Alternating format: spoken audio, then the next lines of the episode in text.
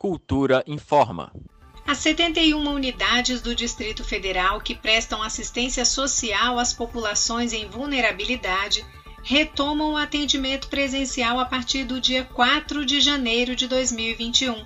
Os servidores que pertencem ao grupo de risco para a Covid-19, no entanto, seguem no regime de teletrabalho. De acordo com informações divulgadas pela Agência Brasília, os 21 Centros de Referência da Assistência Social, os CRAS, que são a porta de entrada da população para o sistema socioassistencial, receberam equipamentos de proteção e higiene, além de termômetros para aferição de temperatura. Também foram instaladas placas de acrílico nas mesas de atendimento para reforçar o distanciamento entre servidores e usuários.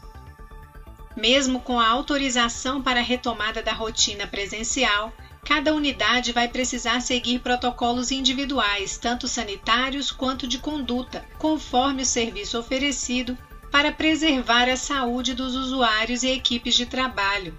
Uma das recomendações é que a pessoa, se possível, evite se dirigir diretamente às unidades do serviço social, a orientação é para que façam o agendamento prévio do atendimento pelo telefone 156, opção 1, ou pelo site sedes.df.gov.br.